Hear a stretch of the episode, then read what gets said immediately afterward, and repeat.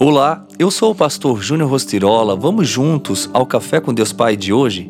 Confiança inabalável. Os que confiam no Senhor são como o monte Sião, que não se pode abalar, mas permanece para sempre. Como os montes cercam Jerusalém, assim o Senhor protege o seu povo, desde agora e para sempre.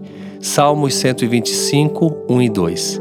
É muito comum todos nós fazermos planos ao longo prazo, como o lugar para onde viajaremos nas férias, a casa de praia onde morar na aposentadoria, por exemplo. A curto prazo, como ir ao mercado ou no shopping no fim do dia, ou visitar um amigo, um vizinho, enfim.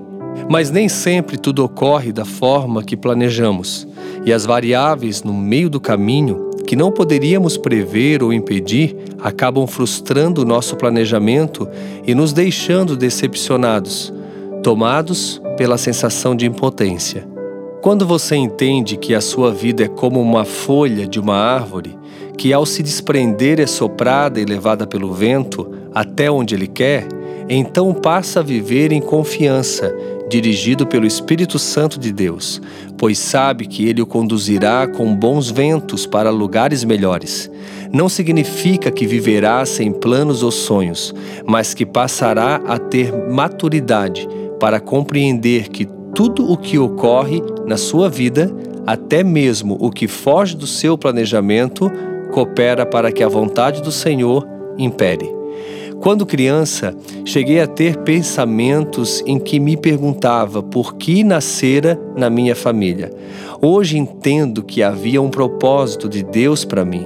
Esse salmo diz que aquele que confia no Senhor é como o monte Sião, que não se abala, mas permanece para sempre. Se você quer ser ou se manter inabalável, deve confiar plenamente no que Deus faz Entenda que os planos do Senhor são perfeitos e jamais serão frustrados. Tudo que Deus faz tem um propósito, ainda que não possamos entender, mas o Pai sabe do que precisamos e fará grandes coisas. Certamente o caminho com Ele será diferente.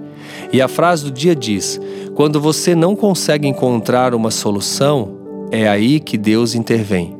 Pense nisso, confie nele plenamente e viva de fato grandes promessas e cumpra o seu propósito, porque grandes são os propósitos de Deus para a sua vida. Se você quer receber uma oração, vai lá no meu canal do YouTube Júnior Rostirola e ouça a oração de hoje. Que Deus abençoe grandemente o seu dia.